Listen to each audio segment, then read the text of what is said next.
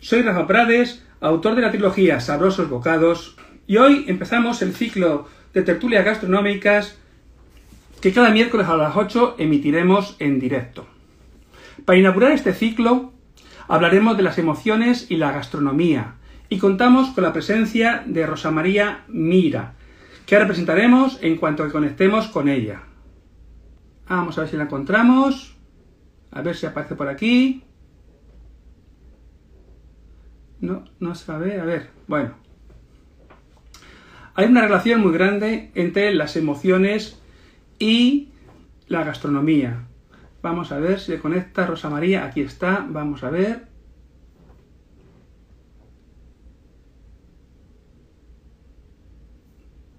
A Rosa María. Enviar solicitud. Ya se nos va a conectar.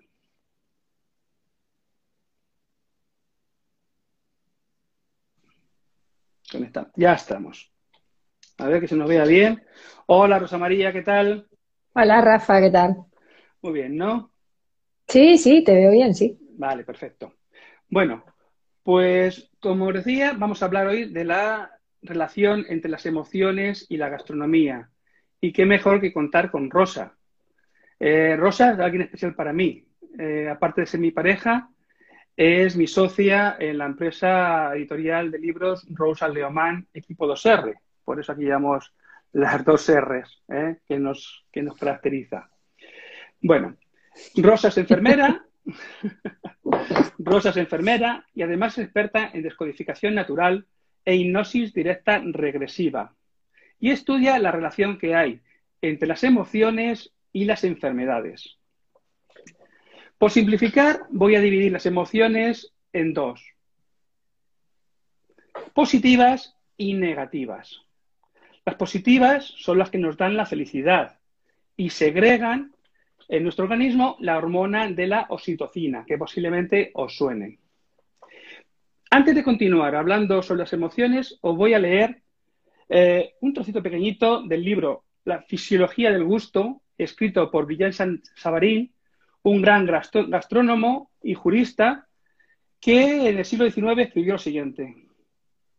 Todo cuanto precede, acompaña o sigue a los festines se trata con un orden, un método y un cuidado, con evidencias que evidencian perdón, el deseo de agradar y complacer a los comensales. Aquí está todo dicho.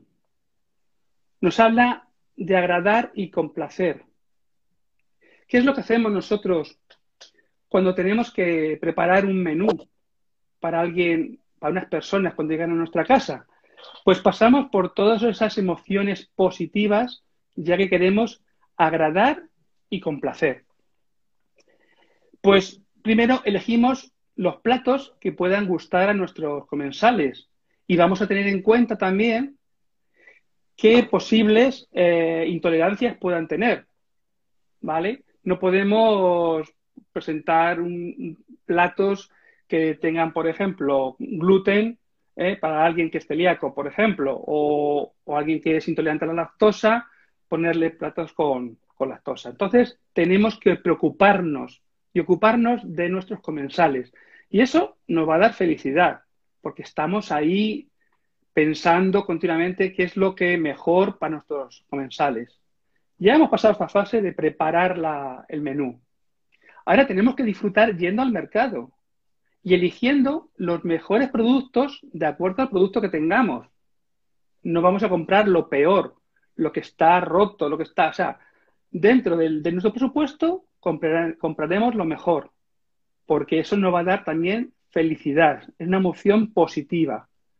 Y cuando lleguemos a casa, con esos ingredientes, vamos a elaborar con amor esos ingredientes ¿eh? Y vamos a, a poner el alma en cada elaboración. No podemos hacerlo de cualquier manera, no. Tenemos que concentrarnos porque estamos en un estado de felicidad.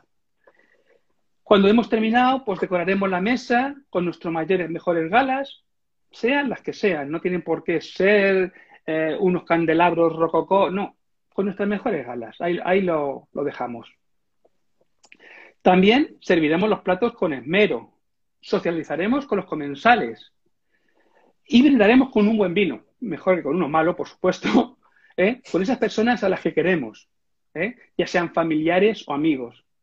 La verdad es que este escenario es muy idílico, es muy bonito, nos evoca felicidad, pero no siempre es así. ¿Verdad, Rosa? Pues sí, verdad. No siempre, no siempre va asociado a una emoción positiva.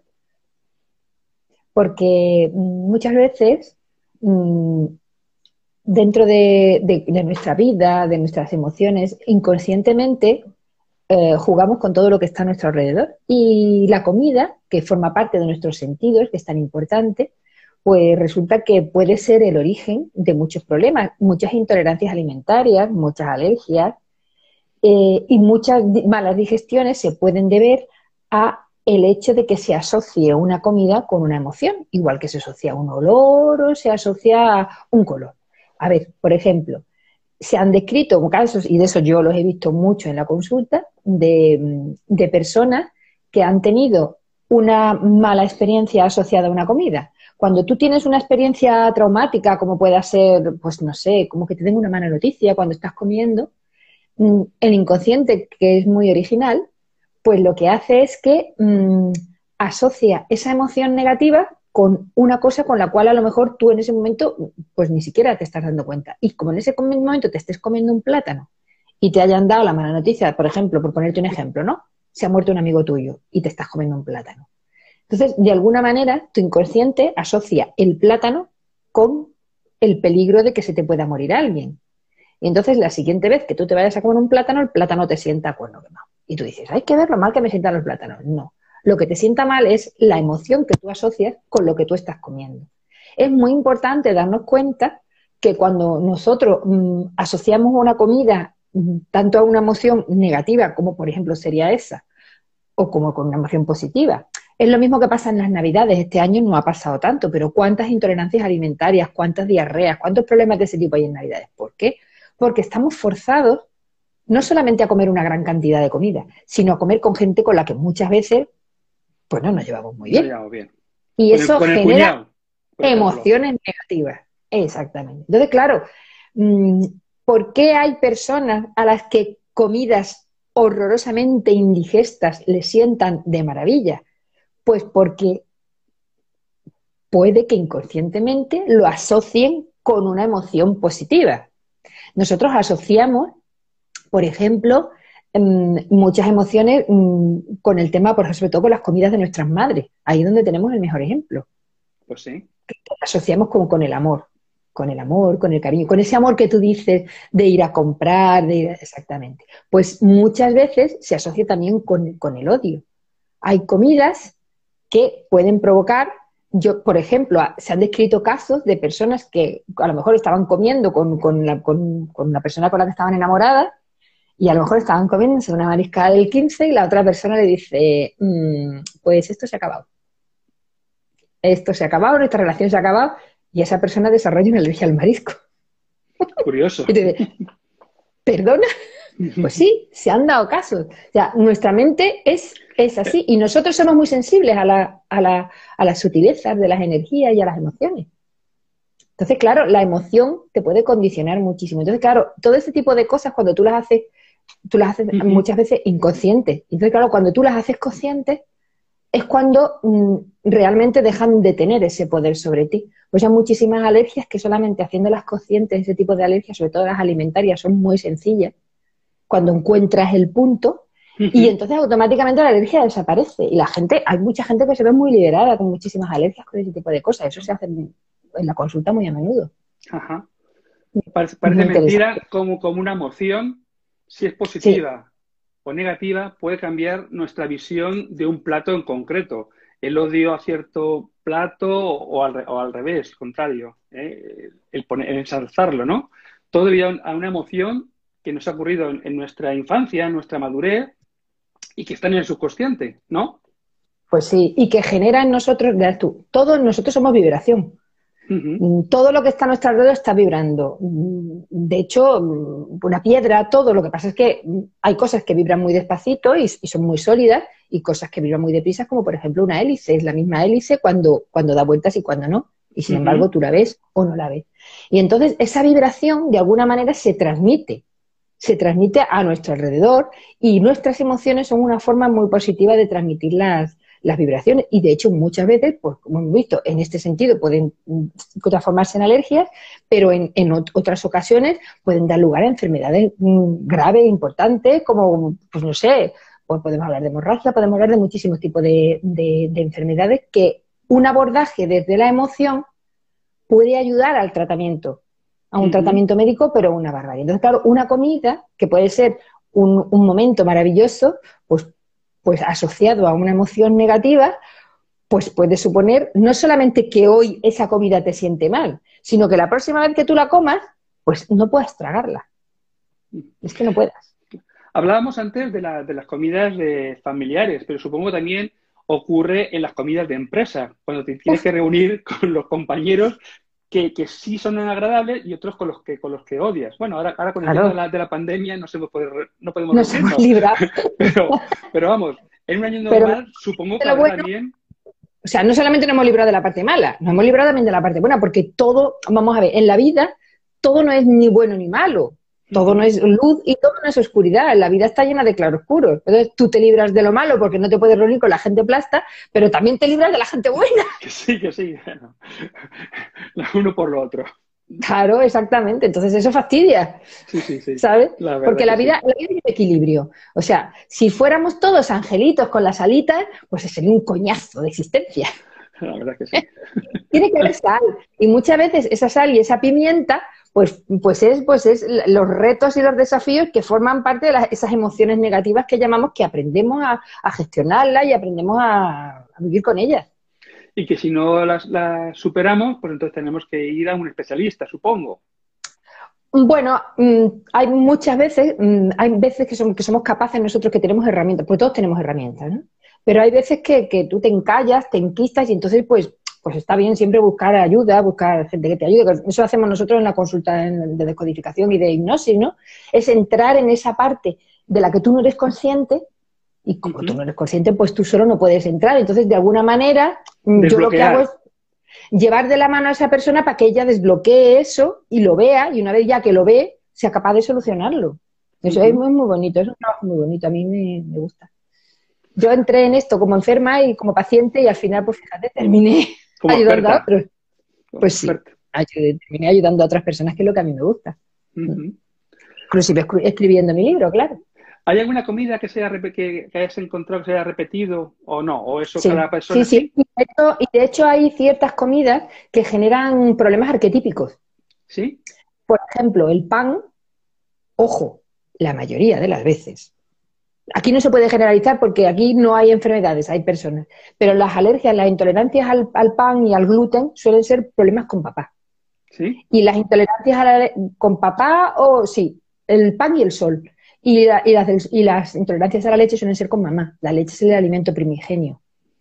¿Sabes? Entonces, ahí hay una serie de cosas que son. Pero eso no quiere decir que a todo el mundo le pase. Una cosa es que haya uno, unas tendencias generales y otra cosa es que a todo el mundo, porque todos no somos iguales. Eh, sobre todo en este tipo de, cosas, no lo voy a llamar terapia porque más que nada es una ayuda. En este tipo de, cosas que tú ayudas a las personas, hay personas, hay personas. Entonces, lo que a todo el mundo le pasa, resulta que ahora llegas tú y no. Porque con las obesidades te puedes encontrar miles y miles y miles de causas de las obesidades. No solamente son todas, mm, hay muchas que son porque, por ejemplo, quieres estar gordo porque necesitas separarte de una persona que te está encordeando y eso te genera una ansia de comer para tú tener más, más, para tú ser más grande y estar separado. O puede ser que, exactamente. O puede ser que tú de alguna manera no quieras ser guapo porque no quieras llamar la atención, porque no quieras que nadie te vea y entonces tienes que estar gordo, ¿entiendes?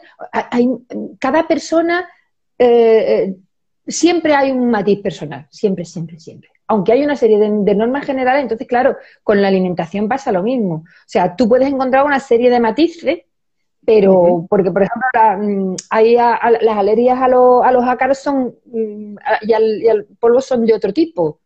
Son más de tipo más emocionales, más, pero la de, ya te digo, papá y mamá, esas son bastante, bastante importantes. Y luego hay muchísimas, la mayoría de las alergias alimentarias suelen ser casuales porque cuando tú estás comiendo el, el alimento, en ese momento tienes una emoción que te asalta y que, y que tú la vives y tú la vives mal. O sea, tú la vives como una cosa desagradable.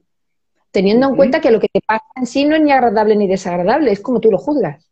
Pues sí. Porque lo que para mí puede ser bueno, para ti puede ser malo. Cada, como decíamos antes, cada persona es un mundo.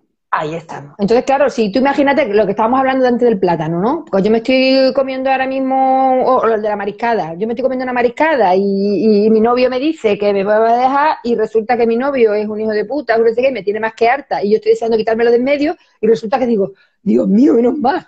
Y yo no quería hacerle daño. ¿Entiendes? Y entonces no supone para mí un problema.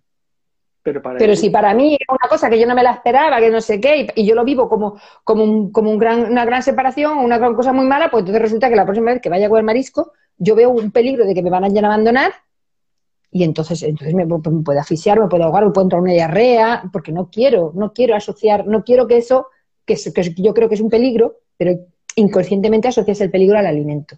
Es lo mismo como que hay comidas como por ejemplo determinadas tartas que te hacen tus madres, esas natillas, esas cosas que te hacía tu madre, que tú, parece mentira que con una, a veces con platos tan sencillos como un arroz con leche, tú de repente te sientas tan, es que te sientes a gusto. Porque además evocas recuerdos. Exactamente. Entonces tú no solamente recuerdas a la persona, sino recuerdas la emoción que va asociada con esa persona. Y hasta, hasta, puedes evocar hasta, yo pienso que hasta el aroma, cuando entrabas en la cocina, ¿eh? Y, olías como tu madre removía la leche así despacito, a fuego lento, ¿no? La mente, la mente es una cosa muy, muy, muy, muy mm, desconocida y, que, realmente nos da muchísimas sorpresas. Tiene una cantidad de evocar. para, que para la mente no existe ni el pasado ni el futuro, siempre vive en el presente. Entonces, cuando tú estás evocando ese pasado, ella lo vive en presente y ella está viviendo la emoción como si tú la estuvieras viviendo ahora mismo. Pues sí. Tanto buena como mala. Como mala. Ahí estamos. Entonces, también se puede utilizar la comida como una forma de conseguir. De hecho, es una de las formas que mucha gente, por eso hay mucha gente que, está, que tiene problemas de obesidad, que para ellos.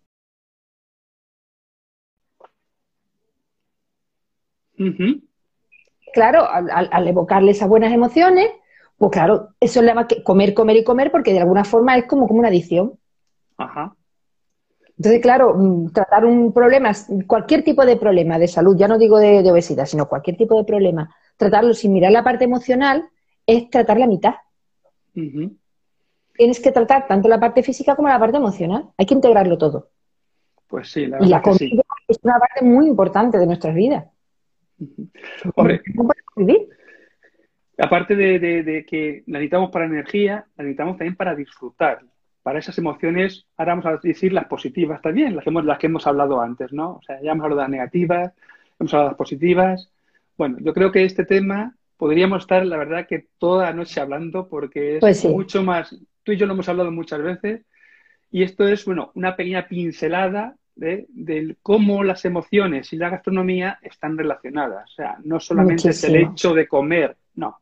Está hay detrás una serie de mecanismos internos de nuestro subconsciente, tanto en un sentido positivo como en el negativo. ¿No? Sí, sí, sí. Y además piensa que, la vibración con la que, con la que se cocina puede hacer inclusive que a una persona le siente mal la comida. Porque si yo en ese momento estoy cocinando y estoy enfadada, estoy triste, estoy... Eso, queramos o no queramos, de alguna manera, yo eso no sé cómo, pero te aseguro que se pasa. Bueno. Se pasa la comida y, la persona le sienta mal la comida y dice, pero pues si la comida está buena, ¿por qué me sienta mal? Pasa con la mayonesa, por ejemplo. Si tú no estás concentrado, si estás ahí negativo, esa mayonesa te aseguro que se corta. ¿eh? que no sea una mayonesa a la primera. ¿eh? Tienes que estar positivo. ¿eh? Siempre positivo. Hay que cocinar en armonía. En armonía con el universo y con nosotros Exactamente. Sobre todo con nosotros mismos, que somos Y pensando en nuestros comensales. ¿eh? Claro. Porque como ya hemos dicho en otras veces, ¿eh? cocinar es un acto de amor. Es un acto de compartir, de dar. Compartir. Compartir es dar amor. De una forma. ¿eh? Bueno, yo creo que es hora ya de que nos presentes tu proyecto y nos digas dónde podemos seguir. Bueno, pues yo, como tú bien has dicho, mm, soy enfermera y, bueno, yo he escrito una trilogía, se llama, la trilogía se llama No se llama capullo, este es el primer libro, que va sobre cómo la enfermedad puede servir como trampolín para tu vida, cómo utilizar la enfermedad como una forma de crecer. Y, bueno, estoy en las redes sociales, estoy en Facebook, estoy en Instagram, Rosa María Mira, y, y bueno, y en mi página web, rosamariamira.com, pues me podéis encontrar siempre. Bueno, pues gracias a todos por estar aquí y recordaros que en nuestra web rosileoman.es podéis conseguir las trilogías con un 20% de descuento, cosa que no podéis conseguirlas en las librerías. Pues muchas gracias de verdad. además Estamos, estamos, estamos en dos librerías, en la Dorian y en, la, Maculta, en Huelva. Exactamente. Bueno, pues muchas gracias a todos. Pues muchísimas gracias. ¿eh? Nos vemos el miércoles que viene con María Vázquez y quiero recordar que es comida consciente. Así que nos vemos, chicos. Hasta otra.